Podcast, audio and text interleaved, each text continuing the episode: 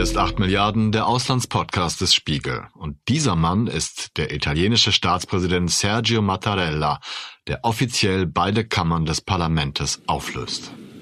Come è stato ufficialmente comunicato, ho firmato il decreto di scioglimento delle Camere.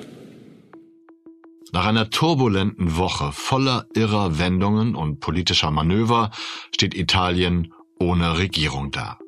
Der parteilose Ministerpräsident Mario Draghi hatte zuerst die Unterstützung der linkspopulistischen Partei Fünf Sterne, auf Italienisch Cinque Stelle, verloren.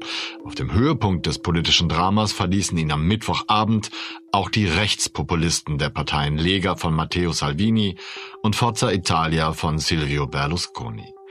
Alles ganz normal in Italien. Schließlich ist es bereits die dritte Regierung dieser Legislaturperiode, oder? Aber abseits des bekannten Librettos italienischer Politopern steht diesmal viel auf dem Spiel. Für Italien und für Europa. Denn Ex-Premier Draghi hatte sein Land aus der Schuldenkrise führen wollen und Reformen angeschoben, an deren Umsetzung ein Hilfspaket der EU in Höhe von 200 Milliarden Euro hängt. Beides ist nun höchst ungewiss. Gleichzeitig führt inzwischen die postfaschistische Partei Fratelli d'Italia mit ihrer Frontfrau Giorgia Meloni die Neuwahlumfragen an. Von Frank Hornig, dem Spiegelkorrespondenten in Rom und unserem Kollegen Francesco Collini wollte ich wissen, warum die Populisten absichtlich eine Regierung stürzten, deren Arbeit Italien erhebliches Ansehen in der Welt verschaffte und ob die italienische Demokratie eine postfaschistische Ministerpräsidentin verkraften würde. Aber wir sprechen auch darüber, was in Italien gut läuft, sogar besser als zum Beispiel in Deutschland. Lieber Frank, lieber Francesco, wie geht es euch eigentlich am Donnerstagabend? Es ist jetzt 19.05 Uhr nach dieser Woche und vor allen Dingen dem vergangenen Mittwoch und dem heutigen Donnerstag. Also ich kann mich noch erinnern, wie wir gestern gestern Morgen in unserer äh, Ressortkonferenz sprachen, äh, Francesco, und ähm, die Welt sah so aus. Draghi wollte ins Parlament gehen, seine Rede halten. Ähm, man hatte den Eindruck, er, er hat sich überreden lassen von dem großen Zuspruch, den er da aus dem Land erfahren hat. 2000 Bürgermeister, ähm, die einen Appell gestartet haben die Wirtschaftsverbände, die Universitätsrektorinnen und Rektoren, Kirchen, Sportclubs, äh, you name it. Alle haben gesagt, hey, Draghi, du musst weitermachen. Und ähm, so auf dieser Welle äh, wussten wir, er ist bereit, es zu tun. Und es sah gestern Morgen auch so aus, als könnte es funktionieren. Genau, und dann kam die Rede von dem Lega-Abgeordneten, der eigentlich alles zunichte gemacht hat, weil er plötzlich erzählt hat, dass sie auf keinen Fall äh, eine äh, Regierung mit Beteiligung der Fünf-Sterne-Bewegung äh, unterstützen würden. Insofern war das ungefähr der Moment, als klar wurde, dass die Draghi-Regierung Geschichte war, mehr oder weniger. Also ein Mensch, von dem man noch nie gehört hat, ich jedenfalls nicht, Massimiliano Romeo, der den immerhin amtierenden Ministerpräsidenten im Parlament angebrüllt hat, angeschrien hat in einer Weise, die, es tut mir wirklich leid, äh, äh die mich an die 30er Jahre erinnert eigentlich. Una forza politica tale da fare in modo che il Parlamento abbia la forza per sostenerlo fino in fondo. È per questo che ci vuole un governo nuovo, con a capo lei, Presidente, perché noi la stimiamo e perché lei è autorevole. Es, es war wirklich ein krasser Auftritt und äh, Draghi, der am Morgen nach seiner eigenen Rede, staatstragenden Rede, mit einem breiten Lächeln im Gesicht das äh, Parlament verlassen hat und man sah ihm die ganze Erleichterung an. Ja, er hat den großen Zuspruch, er hat seine staatstragende Rede gehalten, nun konnte alles wieder sich irgendwie zusammenfinden. Sono qui in quest'Aula oggi, a questo punto della discussione, perché e solo perché gli italiani lo hanno chiesto. Wenig später sitzt er wieder im Parlament, dieser Mensch von der rechtspopulistischen Lega, dieser Parteikollege von Matteo Salvini, brüllt ihn an und äh, Draghi ging konsterniert, er ist aufgestanden, hat konsterniert das Parlament verlassen. Journalistenkollegen in Rom haben, haben erzählt, dass ihn drei, vier Minister gerade mit Mühe noch davon abhalten konnten, sofort wieder zum Staatspräsidenten zu fahren und hinzuschmeißen. Mir ist aufgefallen, Frank, dass wir als ich diesen Podcast übernahm, Anfang 2021, über eine ähnliche Situation in Italien gesprochen haben, als nämlich die Regierung von Conte zerbrach und später der eben schon angesprochene Staatspräsident Mattarella Mario Draghi bat, eine neue Regierung anzuführen. Wie groß ist dein Déjà-vu? Deins wahrscheinlich auch, Francesco, weil du hast das ja auch beobachtet. Das, was mich jetzt wirklich beeindruckt hat, das äh, ist, dass in dieser Legislaturperiode die beiden Regierungsparteien, die in dieser Legislaturperiode äh, eine Regierung gebildet hatten, nämlich die Fünf Sterne und die Lega, eigentlich die beiden Parteien waren, die die zwei Nachfolgeregierungen gestürzt haben das zeigt, äh, glaube ich, ganz gut, wie, ja, wie dieser Politzirkus in Italien funktioniert. Ich würde den Bogen noch, noch, noch ein bisschen weiter zurückschlagen. Ich habe im Sommer 2019 äh, als Korrespondent in Italien begonnen. Das war der heiße Sommer, in dem Salvini gegen die deutsche Kapitänin Carola Rackete gekämpft hat, die äh, vor Lampedusa mit ihrem Flüchtlingsschiff lag und er hat sie nicht in den Hafen einlaufen lassen. Also ein Riesendrama. Äh, es war der Sommer, in dem Salvini dann anschließend über die Strände gezogen ist, mit nacktem Oberkörper am DJ-Pult stand und gegen die eigene Regierung, deren Vizepremier er war, deren Innenminister er war, zu Felde zog und sie immer zu attackiert hat. Dann kam der August, die Sommerferien. Alle haben gesagt, nein, im August gibt es keine Krise. Krisi, sagen die Italiener immer. Die Krise. Im Sommer, nein, nein. Ich wollte wandern gehen in Südtirol. Du, kann, du kannst ruhig fahren. Und äh, dann saß ich im Zug und äh, äh, während ich noch im Zug saß, äh, ist dann ist es ernst geworden und die Regierung äh, ist gestürzt und Salvini hat den Stecker gezogen. So, das ist jetzt die dritte Krise und dann kommt noch die Wahl des Staatspräsidenten Mattarella im vergangenen Winter. Und jedes Mal ist es ein großes, großes Drama, eine, eine Tragödie, eine Operette, wie auch immer man es sehen möchte, eine Riesenshow. Und ähm, das Schwierigste ist wirklich, und das gilt, glaube ich, nicht nur für ausländische Korrespondenten, sondern auch für die Kolleginnen und Kollegen äh, in den italienischen Medien, zu entziffern, was ist ernst und was ist, was ist Show, was sind äh, wirkliche Ultimaten, wo geht's jetzt richtig um die Sache und wo ist einfach so ein bisschen Geplänkel einfach nur zu beobachten. Warum machen die Regierungsparteien das? Warum macht die Lega das? Äh, warum macht Cinque Stelle das? Warum stürzen sie ihr eigenes Land in diese politische Starre, obwohl sie mitten in der Genesungsphase waren, neues Ansehen äh, erhalten hatten in der europäischen und in der Weltgemeinschaft? Was steckt dahinter? Also ich finde, daran ist die Natur dieser äh, Parteien schuld. Also es sind ja zwei populistische Parteien und die äh, haben in den Umfragen nur Erfolg, wenn sie extremistische Positionen vertreten oder wenn sie mal lauter sind als andere Parteien, um das etwas vorsichtiger auszudrücken.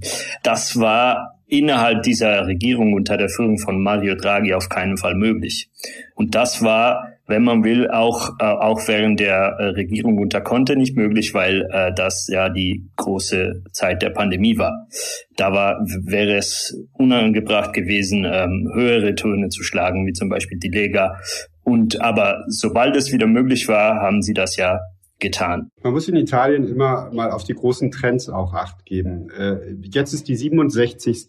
Nachkriegsregierung gestürzt. Das ist natürlich viel im Vergleich zu Deutschland. Aber ähm, Italien hat äh, jetzt auch gerade erst die 18. Legislaturperiode seit der Nachkriegszeit.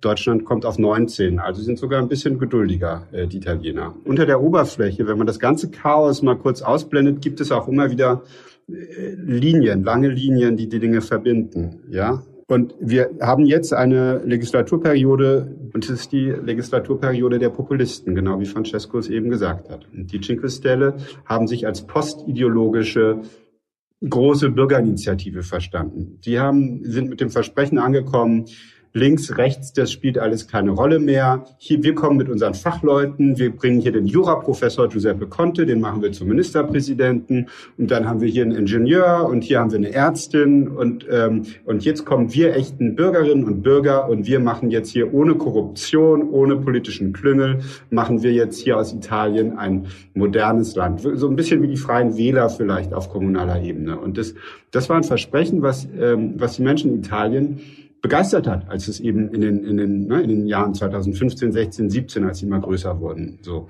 Und äh, dann gewinnen sie, werden die stärkste Partei kommen an die Regierung, haben dann aber auch noch die Rechtspopulisten von Matteo Salvini, äh, die, die mit einer anderen Agenda antreten, aber genauso populistisch waren, äh, äh gegen die EU, gegen Flüchtlinge. Und daraus bildete sich dann äh, diese erste Regierung. Und ähm, die ist dann gestürzt, aber, aber die Parteien sind ja da und dieser, dieser Impetus, diese, diese Motivationslage, ne, die Identität, die dort ähm, von denen gepflegt wird, oder, äh, Francesco? Die zieht sich halt über diese vier Jahre hinweg. Die ist immer noch da. Und die erklärt so ein bisschen dieses Auf und Ab und auch die Tatsache, dass man jetzt die dritte Regierung zu Fall bringt. Man hat sich im Grunde, Entschuldigung, wenn ich so lange rede, noch einen Satz, man hat sich als Populisten zwei Ministerpräsidenten, die eigentlich unpolitisch sind, ausgewählt und nach vorne gestellt. Einmal Conte und dann Draghi. Leute, die noch nie eine Wahl gewonnen haben. Männer der Institutionen, der eine aus der Universität, der andere aus der Europäischen Zentralbank, die waren dann das freundliche, seriöse Gesicht. Im Grunde nur war das die Fassade und darunter haben die Populisten weiter ihr Geschäft gemacht. Ich fand interessant, was du, äh, dass du nochmal angesprochen hast, Frank, dass die fünf Sterne sich eigentlich als ideologiefreie Bewegung gesehen haben, während sie jetzt eine sehr linke Linie äh, fahren. Auch wenn man, wenn man die, sich diese neun Punkte anschaut, die Conte äh, an, ähm, äh, an die Regierung gestellt hatte, damit sie weitergeführt wird, es sieht eigentlich äh, wie, wie die Agenda einer, einer Linkspartei, die es in Italien äh, eigentlich nicht mehr gibt. Das ist äh, faszinierend, sagen wir mal. Ich finde das sehr spannend, was ihr sagt. Vor allen Dingen, wenn man das jetzt vom Wähler ausdenkt. Könnt ihr ermessen, wie der, das Wahlvolk, wie die Italienerinnen und Italiener auf die neuerliche Veränderung dieser Versprechen reagieren? Das Interessante in Italien ist, du hast durch das sehr komplizierte Wahlrecht, was ein amerikanisches Mehrheitswahlrecht und ein deutsches Verhältniswahlrecht kombiniert, ähm, äh, das Schlechte aus beiden Welten äh, äh, dann im Ergebnis vor dir stehen. Äh, nämlich ein System, das eine Polarisierung und eine Lagerbildung fördert und gleichzeitig äh, aber auch viele kleine Parteien erlaubt. Ein kurzer Einblick in das Rosatello genannte Wahlsystem Italiens. Das italienische Parlament besteht aus Senat und Abgeordnetenhaus. Beide Kammern sind gleichberechtigt. Im Abgeordnetenhaus gibt es 630 Sitze, im Senat 315.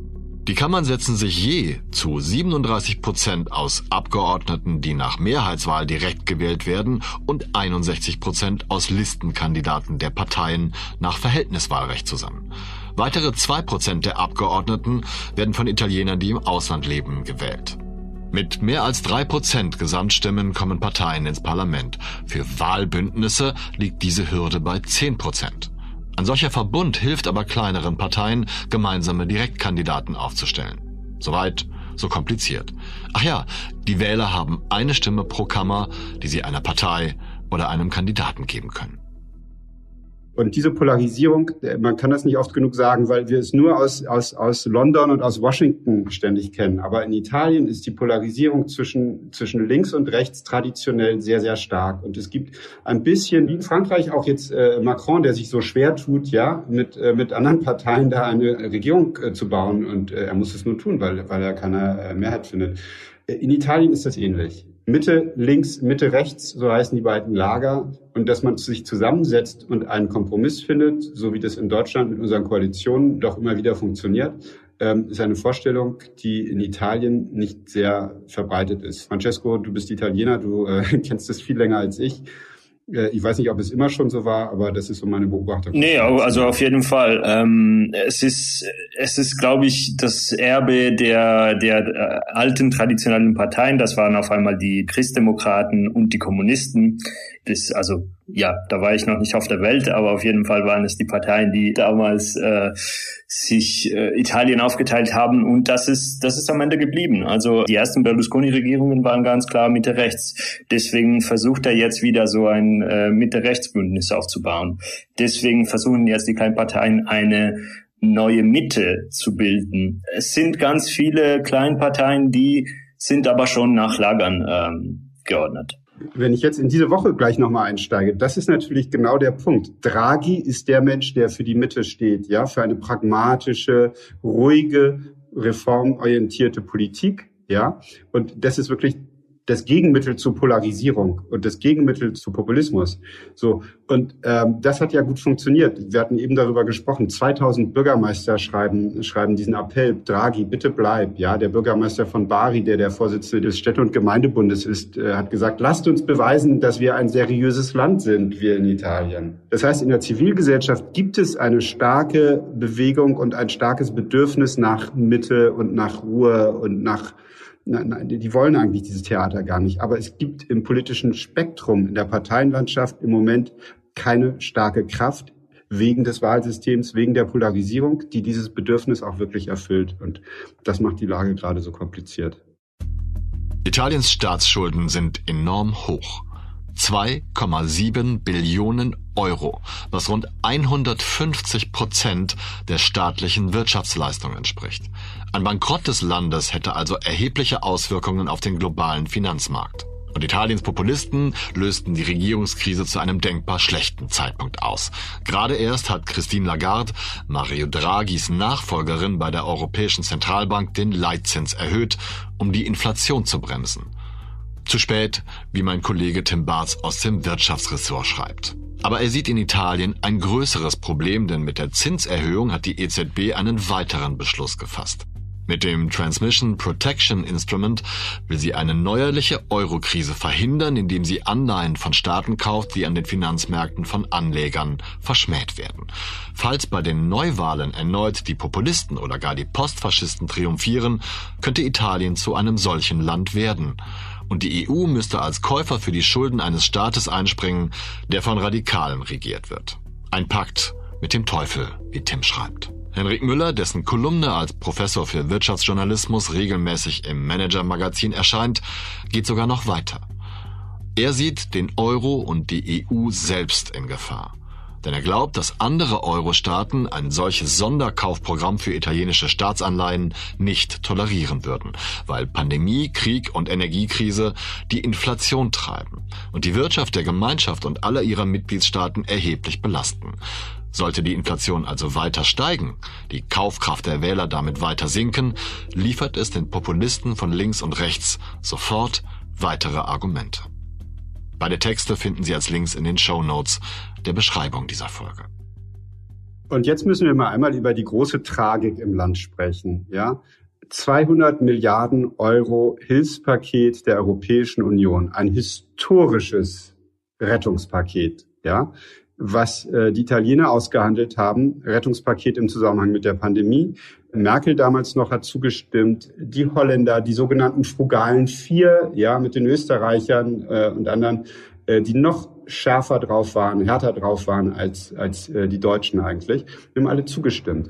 Jetzt hat man dieses riesige Rettungspaket, das sage jetzt nicht ich, das sagen auch die, die, die alle italienischen Politiker, eine historische, eine einmalige Chance, um dieses Land, das Schulden-Europameister ist und das so viele strukturelle Probleme hat und das so eine quälend langsame Bürokratie hat und eine quälend langsame Justiz, in dem sich so wenige Dinge bewegen eine Megachance, dieses Land zu reformieren mit einem klaren Reformprogramm, was Draghi vorgelegt hat und was Schritt für Schritt in Zusammenarbeit mit Brüssel abgearbeitet wurde.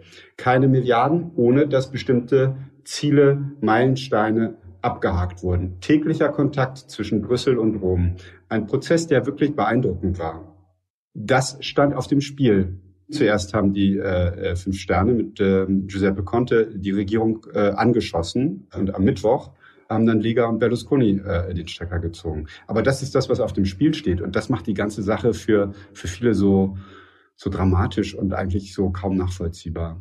Ich finde das vor allem aus der Perspektive der Bürgermeister und der lokalen Administration noch dramatischer, weil da geht es wirklich um konkrete Projekte. Es geht um neue Straßen, es geht um schnelleres Internet, es geht um Solarkraft. Also es sind ganz kleine konkrete Projekte, die auf die sich äh, Bürgermeister und, und lo lokale Verwaltungen seit ja inzwischen einem Jahr vorbereiten.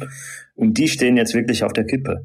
Das ist, das ist wirklich dramatisch. Genau, weil sie ohne Rom nicht weiterkommen. Und in Rom ist jetzt erstmal drei, vier Monate Stille. Wir haben eine geschäftsführende Regierung, wir haben Wahlkampf, dann eine komplizierte Regierungsbildung. Wer weiß, wie lange das dauert. Bis November können wir jetzt hier uns alle zurücklehnen im Grunde. Das heißt aber, ähm, das heißt eben für, für diese Projekte äh, eben auch monatelanger Stillstand. Und ähm, damit ist verbunden eine Debatte, die mitunter auf ein, Entschuldigung, wenn es so arrogant klingt, aber wirklich auf ein äh, Strandbudenniveau herabsinkt. Wenn man äh, über die Reform spricht und die Bedingungen, die von Brüssel mit Rom vereinbart wurden, ein wichtiger Punkt ist das Wettbewerbsgesetz, was in diesem Jahr noch verabschiedet werden sollte. Da geht es um die Liberalisierung der Energiemärkte. Ein Milliarden Thema. Ja, da geht es um viel Geld, Ausschreibungen, europaweite Ausschreibungen, Schluss mit Staatsmonopolen, mit Staatskonzernen, Liberalisierung, wie wir das in Deutschland in anderen Ländern auch kennen. Das öffentliche Transportwesen, öffentlicher Nahverkehr, Liberalisierung, Wettbewerb. Alles mit Brüssel vereinbart, muss alles noch in Gesetzesform gebracht werden. Darüber kann man auch kontrovers diskutieren. Worüber hat man in Italien diskutiert? Über die Sorgen der Sonnenschirmvermieter an den Stränden von Capri und Rimini und an allen anderen tausend Stränden im Land. Der Lido, diese schönen Strandbäder, die, die liegen, die Sonnenschirme, die Strandbar. Salvini, die anderen. Es gab wochenlang nur dieses eine Thema. Und man kann sich schon fragen, gibt es in Italien, der drittgrößten Volkswirtschaft in Europa, ja, gibt es da eigentlich nichts Wichtigeres als Sonnenschirme? Also ich war ja nun gerade in Italien im Urlaub einige Wochen, habe genau diese Annehmlichkeiten genossen in der Vorsaison. Und wenn du Rimini ansprichst, das sind ja nun wirklich riesige Areale. Also ketzerisch gesagt, ist es tatsächlich doch für, für Italien zumindest auch ein kleiner Wirtschaftsfaktor. Ich gebe dir natürlich recht, dass, ja, natürlich. dass es ein, ein ganz anderes Verhältnis ist zu den Sachen, die du gerade beschrieben hast. Du hast, das ist ja, man kann aus dieser Geschichte unglaublich viel lernen. Natürlich ist es ein Wirtschaftsfaktor, natürlich ist es groß, so wie der Tourismus groß ist in Italien. Und du siehst aber auch die ganze äh, dieses Verknarzte, ja, denn äh, die, diese Strandbadbetreiber, die haben uralte Lizenzen, Monopole. Es gibt in ganz Italien, wenn ich jetzt richtig informiert bin, nicht einen einzigen nicht italienischen Strandbadbetreiber. Das ist alles schön abgeschützt. Und äh, dann kommt natürlich ähm, die Postfaschistin Giorgia Meloni, die jetzt so beliebt ist und Premierministerin werden will. Dann kommt äh, Rechtspopulist äh, Salvini und alle sagen, wir müssen unsere italienischen Strandbadbetreiber verteidigen. Wir können nicht zulassen, dass böse Franzosen oder Deutsche hier ein Strandbad betreiben. Das ist so ein bisschen die Debatte, wie man sich hier verfolgt, Francesco, oder? Ja, nee, ähm, auf jeden Fall. Also ich finde schon, dass da auch ja Wirtschaftsfaktor minimal, aber ich finde ich finde im Endeffekt geht's geht's um Stimmen. Also ähm, es sind auch kleine Wähler, Wählergruppen und ich kann nicht oft genug wiederholen, wie, wie, wie wichtig auch so Mini-Wählergruppierungen für, für, für Parteien in so einer Konstellation, die so fragmentiert ist, wichtig sind. Insofern der, es ist eigentlich absurd, gerade aus ausländischer Perspektive, dass darüber diskutiert wird, aber es geht um den kommenden Wahlkampf. Ja, den Punkt, den ich eigentlich noch machen wollte, dadurch ist, du hast Italien, weil je länger wir reden, desto mehr entsteht dieses Bild von diesem Chaosland. Und man muss natürlich auch immer wieder sagen, hier ist man so krisenroutiniert und so so erfahren im Umgang mit äh, mit politischem Chaos, mit Behörden, die langsam entscheiden und so. trotzdem funktioniert ja das Land äh, in vielen Bereichen wahnsinnig gut. Ich meine, der der ähm, Hochgeschwindigkeitsverkehr, die Züge, das ist wunderbar. Also da würde man sich in Deutschland nach nach sehnen, wenn man ein solches System hätte. Pünktlich alle zehn Minuten fährst du von Rom nach Mailand, super Service, äh, zack zack, das geht toll. Wenn ich von Rom nach Berlin fliege der, der Flughafen hier in Rom, ähm, da in fünf Minuten bist du da durch die äh, Security durch. In Berlin anderthalb Stunden mal ganz schnell. Also ähm, die Sachen funktionieren großartig in vielen Bereichen. Ein letzter Satz noch. Der ganze Norden, die Lombardei, äh, Venetien, das ist wie Bayern, ja, das ist ähm, oder Baden-Württemberg. Das ist ja auch ein großer Wirtschaftsraum. Das ist etwas ganz anderes als sagen wir mal Sizilien oder Kalabrien. Ähm, da sind große, mächtige sehr profitable Firmen, äh, Konzerne, die deutsche Autoindustrie, wie wir gesehen haben, da stehen die Bänder still, wenn äh, die italienischen Zulieferer nicht liefern können wegen, wegen Lockdown oder so. Also äh, das hat schon eine unglaubliche Stärke auch.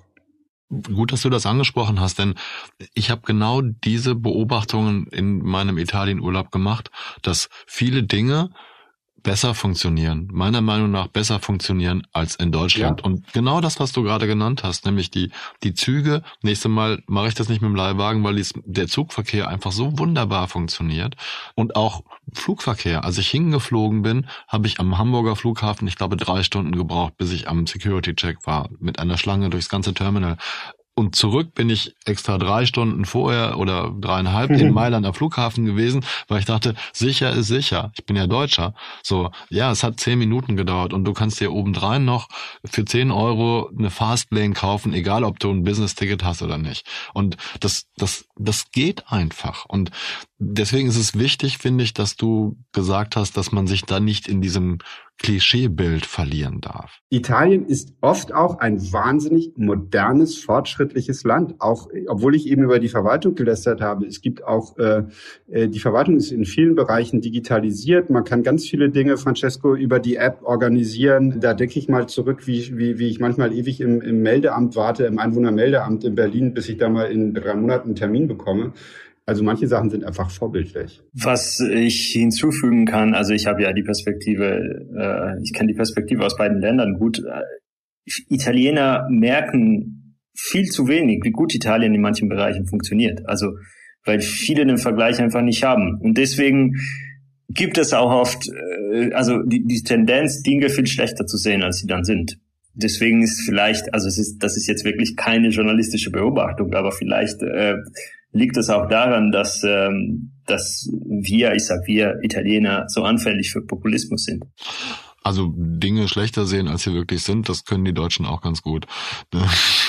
ich, fällt mir dazu gerade auf. Stimmt, Aber das ja. ist, es ist spannend, dass du das sagst, denn wir haben ja nun Freunde in Mailand und eine dieser Freundinnen, Raffaela, mit der haben wir über die verschiedenen Länder gesprochen. Sie sagte den Satz, Angela Merkel hat doch jetzt gerade frei, könnt ihr uns die nicht mal für vier Jahre ausleihen und äh, dann funktioniert hier alles wieder besser. Und das, finde ich, passt ganz gut zu dem, was du gerade gesagt hast, Francesco, und auch zu dem, was du gesagt hast, Frank, dass man sich äh, einfach diese ordnende Hand wünscht.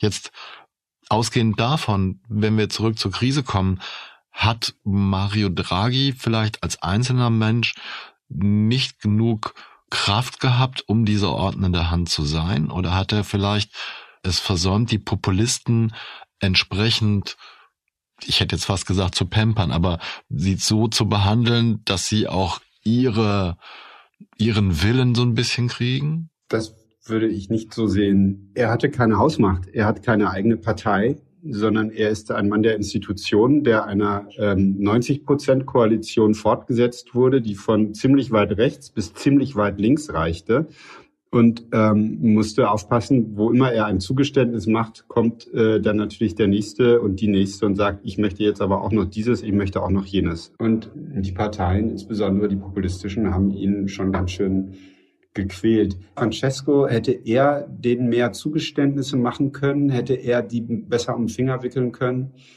Nee, würde ich nicht sagen. Also wir haben ja gesehen, dass es am Ende sehr wenig um Inhalte ging. Also die fünf Sterne haben ja diese, dieses Punkteprogramm vorgelegt. Er ist ihnen entgegengekommen. Er hat gezeigt, ja, wir können diese Punkte umsetzen. Äh, klar, nicht sofort, aber wir können das angehen. Es ging ja vor allem um Sozialpolitik.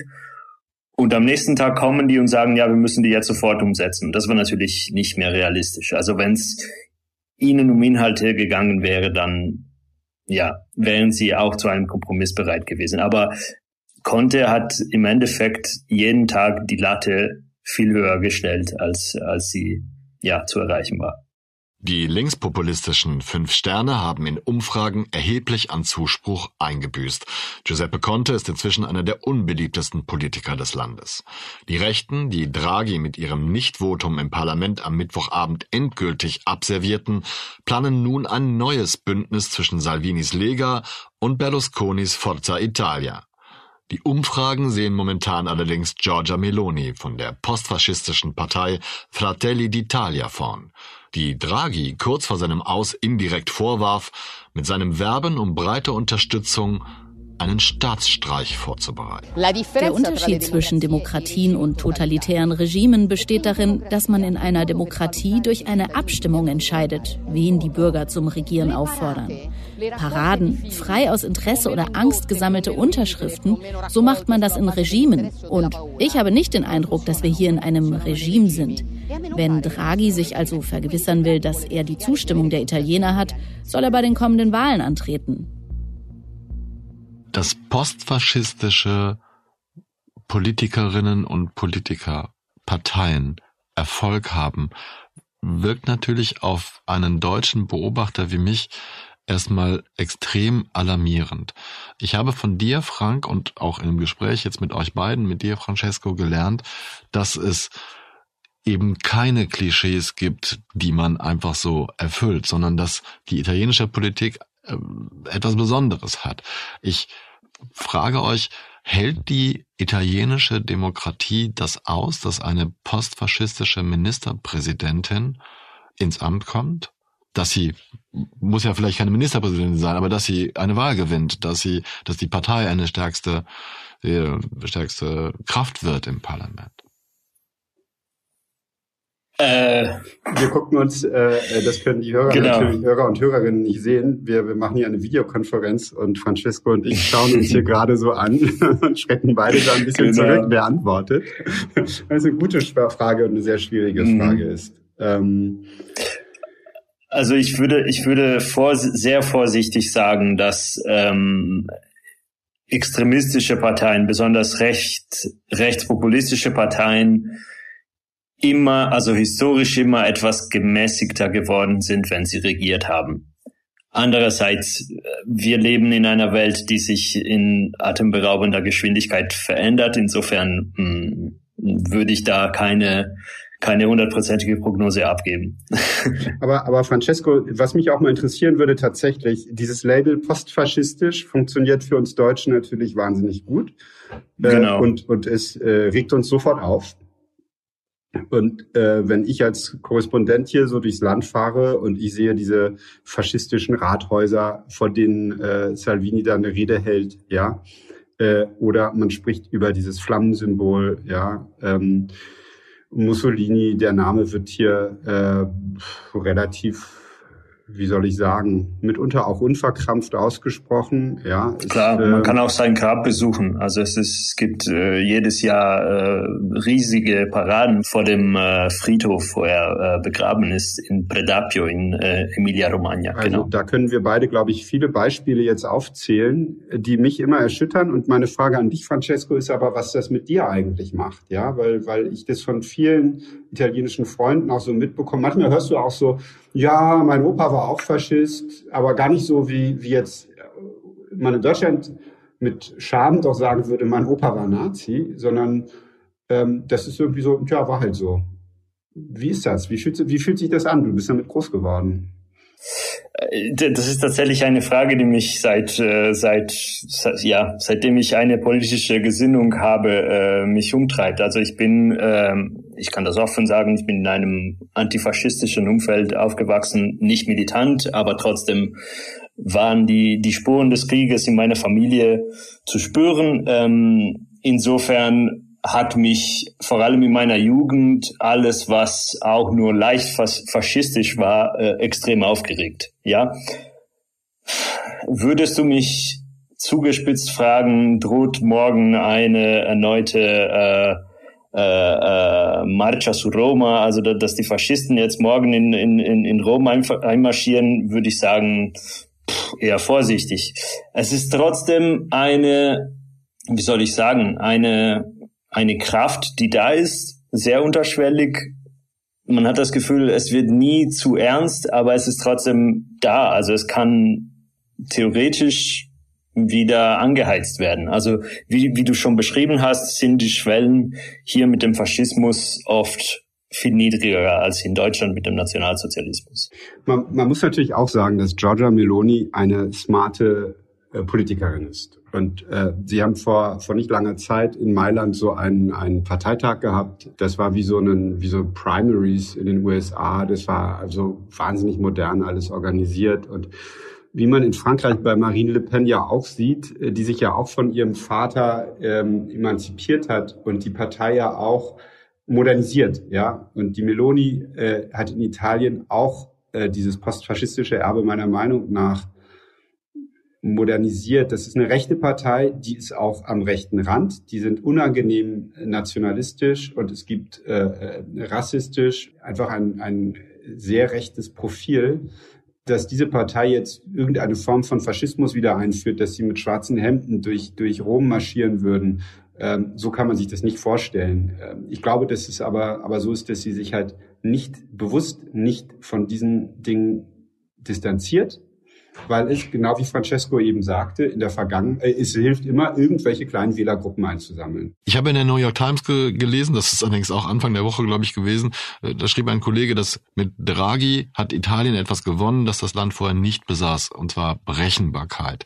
Und dazu gehört auch, dass Italien ein größeres Gewicht in der EU bekommen hat in, im Kampf gegen den Krieg in der Ukraine. Jetzt habe ich viel darüber gelesen, wie gefährlich eine Regierungskrise in Italien für die EU sein kann. Wie wird das bei euch in Italien gesehen? Es war natürlich für viele eine Erleichterung, als Draghi äh, hier übernommen hat und einen klaren pro-europäischen Kurs eingeschlagen hat, einen transatlantischen Kurs und überhaupt keinen Zweifel daran gelassen hat, wo Italien steht. Und ich glaube auch, dass ein Großteil von Italien, äh, von Menschen Italien, das auch äh, sich auch da in Europa sieht. Ja, in den Jahren davor wurde aber immerzu mit Kreml und mit Peking geflirtet. Das war bei Giuseppe Conte so, das war bei Salvini extrem, dessen Partei zu Putins Partei enge Kontakte gepflegt hat.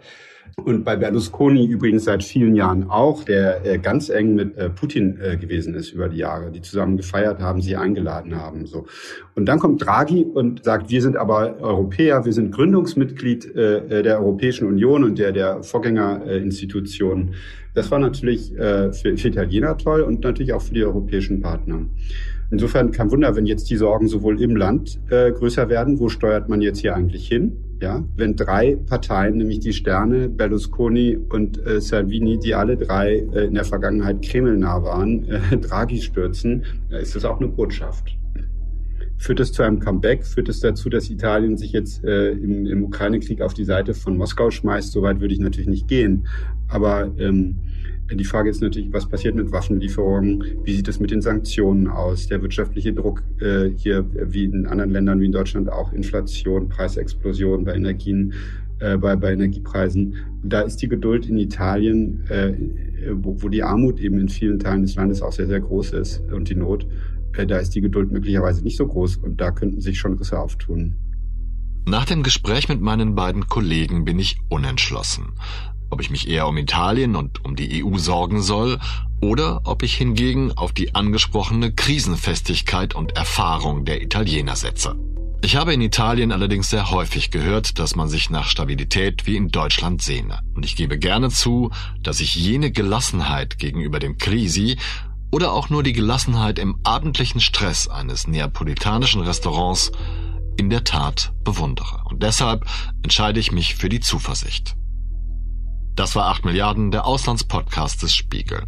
Ich bedanke mich bei Frank Hornig und Francesco Collini, die nach einer journalistisch ebenso interessanten wie anstrengenden Woche am späten Abend auch noch mit mir sprachen. Dank auch an meinen Kollegen Christian Balbach, ohne den die Fertigung dieser Folge viel länger gedauert hätte.